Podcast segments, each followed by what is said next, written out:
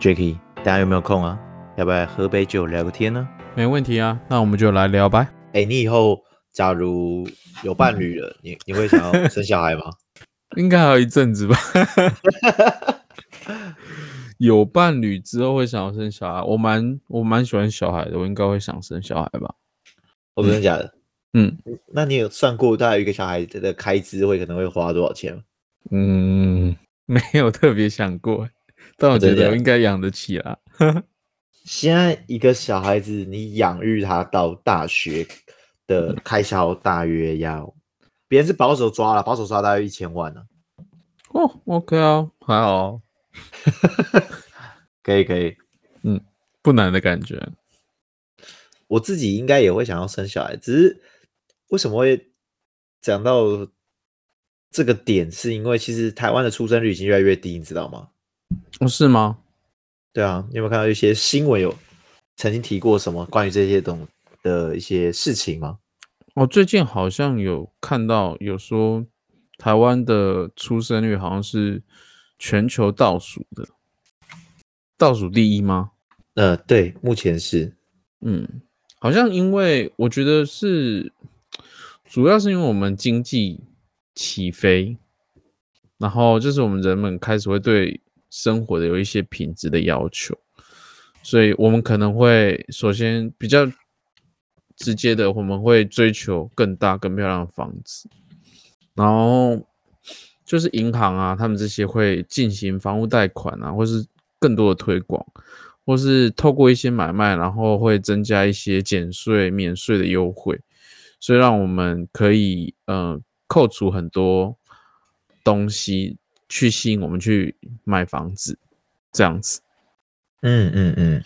然后也也在大家慢慢的投入这个里面，然后大家会开始投资啊，然后或是自己自住，或是自己呃买来卖。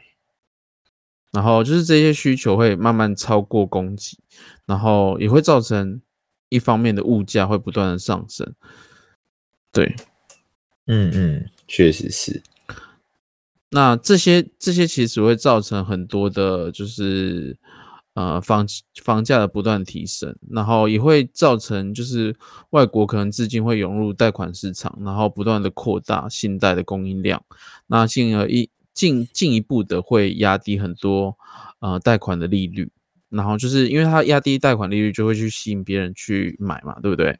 嗯，那这些可能会代表呃很多本地人他可以很轻松的贷贷款，然后所以每一个人会争先恐后的在市场的环境下，然后屡屡创，就是房价会慢慢的一步一步屡屡创新高，那这些会造成局势发展会非常非常的快速。所以人们到后面可能明明就知道自己负负担不起这个房子，然后可能会大家会相大家会相信购入这些房子，可能之后会带带给他们很多的回报，或是呃这么好的前景，对不对？然后因为这些小屋的市场的兴荣，然后会造成呃购买的欲望慢慢的通货膨胀。对，所以这个往往的是这个产业慢慢的走到尽头时候，就会造成一个叫做呃房屋泡沫吗？嗯，对。其实，在探讨房价这件事情啊，我觉得台湾，因为他都会说台湾的经济跟日本的经济，应该说社会跟经济结构都会有点雷同，会，嗯，我们大约是延后稍微 delay 一下的日本的感觉。然后，那你猜猜看哦，就是日本最贵的房价的地方，一定是我们都所皆知的东京嘛？嗯，那你知道东京一平，你猜东京一平的房价是多少钱？没有什么太大的概念。来，你猜一个数字，猜个数字。一平哦，一平六十万吧？哎，很差不多，差不多。真的假的？这么准哦？东京的一平蛋黄区哦，蛋黄区，我讲蛋黄区就是。等于现在的大家可能会想到的新一区，嗯哼，的这种地方，一平是六十万，但是他们在算的叫做实平，就是没有所谓的呃公社啊，或者是折雨平涨出去也算平数什么之类，就是就是实际的平数。对，对，但是你要知道，一个很重要的事情是，台湾的，你知道台湾的呃信义区一平是多少钱吗？一百多吗？我查一下，一百四 查到了，是吗？没有，我我在猜，我在乱猜。台湾好像一平都快一百多了吧？感觉信义区，哎，对，台湾的信义区平均一，我看到我刚才随便找了一个房子，一平就要一百七十一万，好恐怖哦！就是我觉得这是一个很，为什么有些日本人来到台湾就说你们房价太夸张了？嗯，就是对他们真的很夸张哎，就是为什么这个地段它可以有这样的价格？这样的价格对应你的薪资是极度不合理的，因为像我们去过澳洲嘛，我们就会清楚知道，就是在澳洲你赚的钱多，所以房价高那是可以的，因为我一样的时间我就会得到我要买房子这个结果。但是台湾会变成是我可能辛苦了一辈子，我都未必买得到一个属于自己的房子。嗯，对，所以我觉得这是一个大家值得思考一件事情，到底这样的房价。是不是太高？那它符合实际的价格吗？它会不会掺杂了一些有点像是大家在炒作的层面呢？嗯，这是值得大家去思考的东西。但我不是说反对大家买房子啊，而是我们可以买房子，但怎样的买房子是对我们是比较舒服、轻松的？这是值得思考的一个课题。可能可能要等那种就是经济，哦，我我就到我刚刚讲的，就是。可能会有一个失败的房屋建案来，然后会引发产业的一个崩塌的引爆点，然后就是会造成没有人想要愿意购买。投资者可能会看到建案失败之后，自己会审视自己的产业的状况，然后这个恐惧慢慢延伸开来嘛。然后很多人都会知道，哎，可能这个是顶峰了，就是这个房价已经到最顶了，然后大家可能就会开始抛售。然后大家会纷纷的会卖出自己的房子，然后可能可以从中获取一些差价，对，然后等到更以后更好的机会再投资，对。但这个问题来是，大家都要卖的时候，谁要买？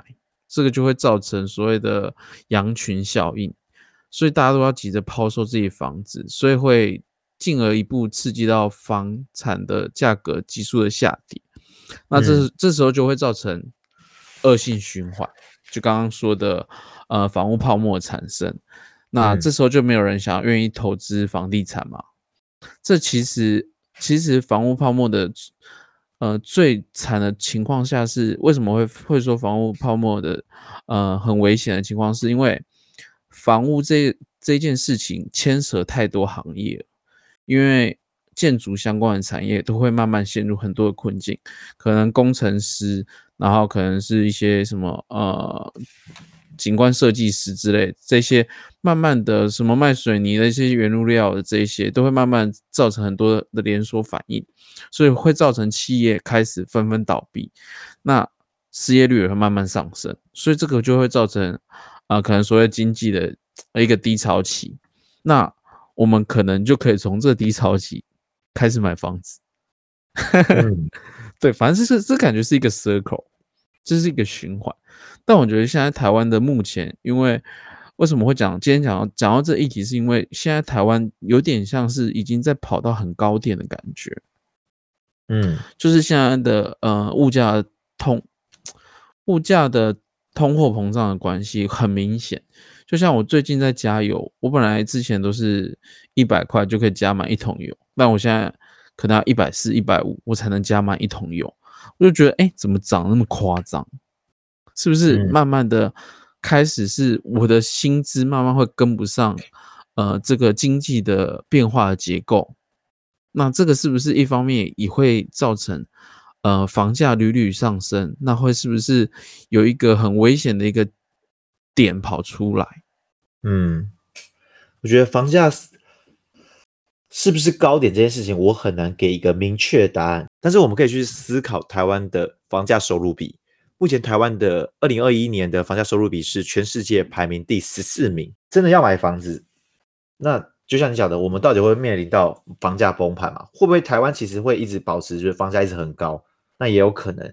那会不会崩盘？我们就要去往更多的资讯看，像呃美国德州，他们就有已经在做一个建案，那个建案就是三 D 猎鹰，嗯哼，用三 D 猎鹰的机器把房子做出来，哦，我有看过，那对对对。酷哎，那个真的是很酷炫。那嗯。在这样的状况下，它可以降低原物料的成本、人力嗯。成本，然后甚至它的建它的那个呃建筑的它的稳固性又更高了，因为它等于是一个大石头嘛，就是一体成型，这样慢慢这样滋滋滋用出来的，嗯。所以它其实会更稳固。那这样嗯。东西会不会席卷全世界，导致全世界之后，哎，我的房子根本不用到太大嘛，我就可以用一台机器把它做出来的话呢？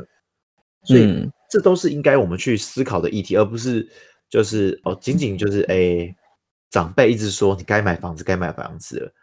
嗯，有时候我看到有些身边的朋友，他们就是可能辛辛苦苦工作了五年、十年，好不容易攒攒下了可能三四百万，嗯。马上就把这个钱就是直接买房子，拖吸管给它缴下去，对，然后就就干掉了。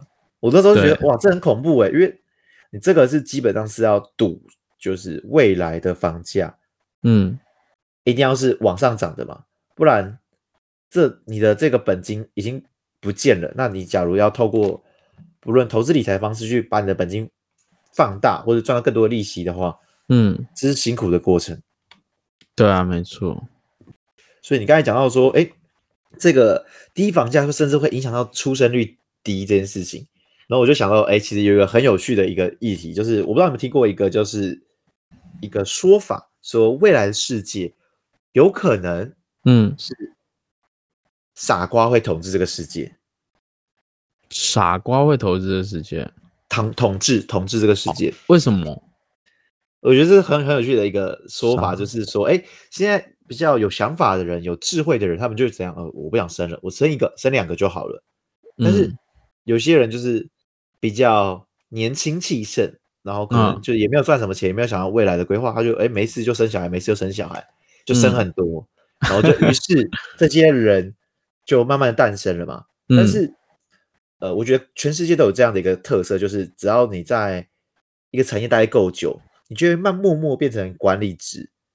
那这些比你早生小孩子的人的小孩，嗯，他们就可能成为你的小孩的管理职，哦，那他们就有可能一步一步的慢慢统治世界。嗯，这这讲法其实我觉得蛮有趣的，嗯哼。但是我自己听到这个说法的时候，我觉得很有趣的点是，它有个先决条件嘛，就是这些就是好这些傻瓜他们的小孩子要真的有办法都活下来，欸因为他们真的傻，然后他们又没钱的话，那 还有可能都死，就就就就这都死光了嘛。他们可能吃土了，对对对，但是他们只要真的哎真的都活下来，那就有可能造就这个傻瓜统治这个世界的可能性啦。嗯哼。对，哦，对了，还有最近我觉得台湾的一个怪现象是，我们上班的时间动辄就是十到十二个小时，感觉我嗯们台湾是，哦，因为我那时候我看一个新闻报道，他说台湾是呃亚洲的工时最长的第二第二名，的第一名是谁？应该是韩国吧，我感觉他们好像蛮可怜的，就是这个支出是我们高工时过劳，所以会造嗯。成就是社会的一个很病态的现象，就是大家、嗯。人人们为什么不敢生的原因也有也有这部分的造成，嗯，我觉得高工时是一个很可怕的事情。就嗯是呃，我的前一份工作，就是我曾经在公司加班，呃，我从早上九点加班，工程师的工作嘛，早上上九点上班，然后一直上上上上，然后我下班的时间，猜是几点？八点吧，八九点，我有一次最扯的时候，我是到凌晨四点半才离开公司，好扯哦，做什么？就是所以我才离职啊，不是？就是我觉得这高工时这件事情很可怕，就是嗯哼，它有两个层面去思考，就是以资方的视角跟以劳方视角去思考。嗯就是以劳方视角，就是哎，我这样高工时，那我的产能就可能会下降了，因为我很累。我假如真的每天都十一点才下班，隔天可能睡个几个小时又来上班，那我的专注力就会下降。那效效率跟产能都有可能降低，这是有可能的。所以对于劳方的视角是不乐见的。对，但对于资方呢？资方他们知不知道这件事情？就是这样会影响到产能等等东西。其实我觉得资方是知道的，但是他们就是希望你加班。为什么的原因是在于，假设我现在你加班，我要给你一点三三的薪水，嗯，然后多了可能从绑定你再多绑你可能六个小时的上班时间，嗯，虽然这样的钱我可以直接再多聘请一个人，但是我不愿意这么做的原因是，他这样就可以把你彻底的绑在这间公司。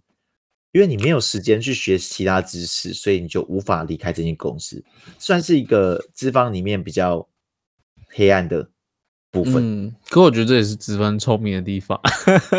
对，确实，毕竟我也是当老板的人，所以我大概知道这个意思。对啊，对啊，对啊。因为，因为你看，要再培养一个人，或是再需要一个人在公司维持，这其实这个会对呃资方是一个风险。那如果你我可以掌控你，这样子反而我觉得对资方还蛮蛮不错。嗯，所以这个本质就是他们资方就是想要做的事情，就是我想要做的东西叫做统治，我并不是要雇佣。嗯，是一个很很恐怖的事情。所以我我都会奉劝身边的朋友，就是跟他们聊天聊一聊，然后我就问他们说：“哎，工作要花多少时间？嗯，工时大约多长？然后反正只要一律超过十二个小时的，我都会说奉劝你。”该思考下一份工作，你要思考你的时间价值。这个时间价值并不是只是仅仅算时薪的这样算下来，而是要想更长远的，就是这份工作真的可以给你这么大的意义吗？你的人生应该要驻脚在这边吗？虽然没有办法回家生小孩，蛮可怜。对啊，对啊，回去回去都已经没体力了。就算有老婆说：“哎，我今天想要拼一下。”呃，我比较累。对。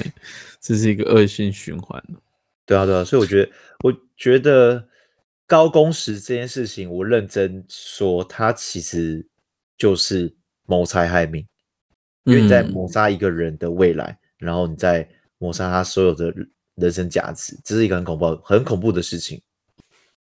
还有一个部分就是，有人会讲说，哎，其实是国不像国这一点，就是哎，我们到底要叫做中华民国还是台湾？然后我们到底是不是在国际上一直无法被承认为一个正常国家？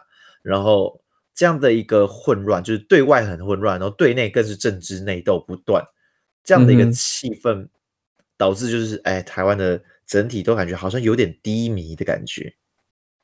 我觉得应该是应该是算政治的恶斗吧，就是嗯，那个社会的对立感很严重，所以会造成。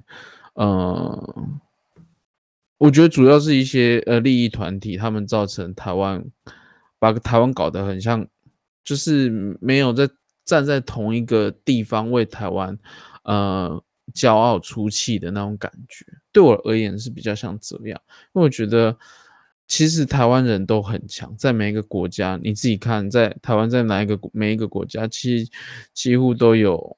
自己的呃人民嘛，然后大家也都是在为台湾努力，所以其实我觉得是台湾自己呃的长期的政治的环境的恶斗，所以造成台湾的社会动动荡那那个状况不好，所以才会有点像你说比较像国不像国，这是我自己的感觉。嗯嗯，确实啊，就是政治内斗这一点，确实让台湾的。经济也有受到很大的影响嘛？因为我们讲白话点，就是假设 A 政党提出了一个政见，明明就是很赞，但是 B 政党会因为它的颜色不对，就说我不要，这是大家很常看到的事情。但我觉得国国国不像国，还有一个呃很大的一个敌人，就是我们左边的邻居小熊维尼。那他总是会一直 就是想在那边闹啊等等的东西嘛。但是频道会不会不见了？他 case 他 case 会 他 case 会上架到全世界吗？你不要乱讲话。那 p a c k a s e 会上架全世界吗？会啊，会啊，真的会。好，那我应该要改我的说法，是不是？没关系啦，你就讲，不见再说。好，就是因为台湾跟中国的关系本来就比较特别，嗯所以导致在台湾在很多地方都没有社会地位嘛。然后重点是这件事情，呃，主要的两大政党也没有想要为此就是多花点功夫或多下点努力，嗯。可能是因为这件事情努力了也不会有结果，所以他们觉得那与其这样，不如我们让民众看到我们做事比较好吧。那如何让民众看到做事，就是我们在立法委员、哎立法立法院。院打来打去，打打一个架之类的吧，丢丢个便当吧之类的。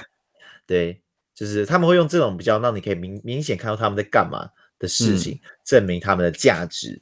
但我觉得这就是很可惜啊，就是呃，不论是台湾到底是不是一个国家这件事情，嗯哼我们的环境，我们的每一个人都应该被好好的重视，而不是浪费时间在就是这种没有意义的内耗。嗯，台湾可以一起走向更好的状况。我们可以看参考像是以色列这样的一个小国家，为什么可以在一个中东都是石油大国吗？怎么了？个但那个宗教叫什么啊？伊色伊斯兰教，就是以色以色列这样的一个小国家，在旁边都是伊斯兰的国家围绕，它还有办法占起它的一片土地，并且它的经济发展是非常的优秀的。为什么我们应该去思考这个点，而并不是在那边继续想说，哦，我们应该要在内耗啊等等的、啊，就是对我而言，颜色并不是应该是我们琢磨的点，而是应该去思考是台湾的未来才是我们应该要琢磨的点。伊斯兰很强哦，很强啊，是哦，怎样的爽强法？不爽就诶，他们有他们有核子弹，对不对？对，哦，那台湾没有办法啊，台湾就是一个呃被夹在中间的一个砝码吧。就是我们台湾偏哪一边，可能那边就会生气；我们台湾偏这边，那边就生气，大概是这种很尴尬的一个立场。对啊，所以我觉得这个是大家应该去思考的啊。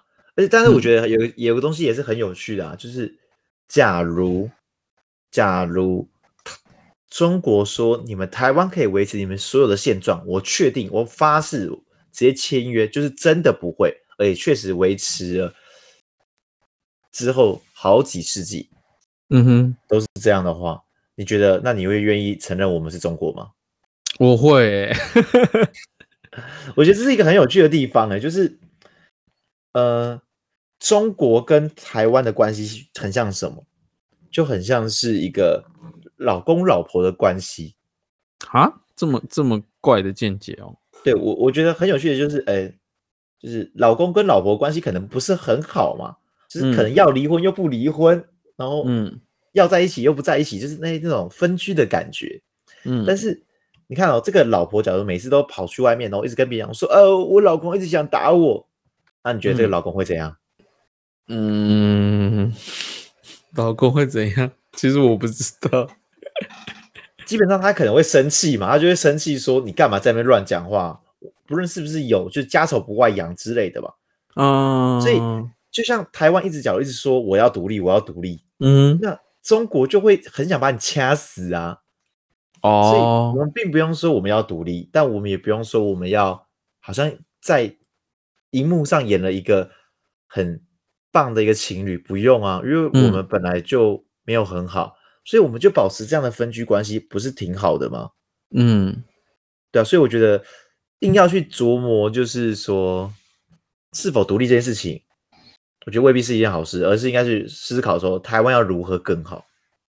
嗯好，那我这边做个总结，就是其实我们看到这边很多的议题，到最后回归到的的共通点，都会回归到台湾的经济。嗯，台湾经济会牵扯到每一个人的收支类的东西。那嗯我觉得大家一定要好好的重视自己的钱这件事情，因为假如你不重视，然后不论你之后要买房或是要生儿育女，这个嗯决定他可能要承担的一个责任是一个你无法去想象的结果。那假如你不知道的话，我觉得大家可以多上网查查，或是问问看有没有身边一些关于这些有深入了解的人，例如说，哎，已经有生儿育女的人，或是他是一个对于金融从业非常了解的人，他也给你一些很全面的建议。越清楚，才能越知道自己下的这个决定是否于正确，而不是要茫然去做决定。有时候，假如凭依着这种感觉的话，可能要承担更大的责任。我们的一生其实都只在做一件事情，就是选择。那我希望大家都可以做好每一个正确选择，过好每一天。嗯，这这就是我们的选择。好，这是我们的 EP 十，也 希望大家会喜欢。本频道周二准时更新。那那你们要总结哦，我我们的我们两个什么议题都可以聊。如果想要说成什么呢，都可以加入我们的 Instagram，我们一起讨论一些有趣的事情，让生活在对话中慢慢成长。拜拜。OK。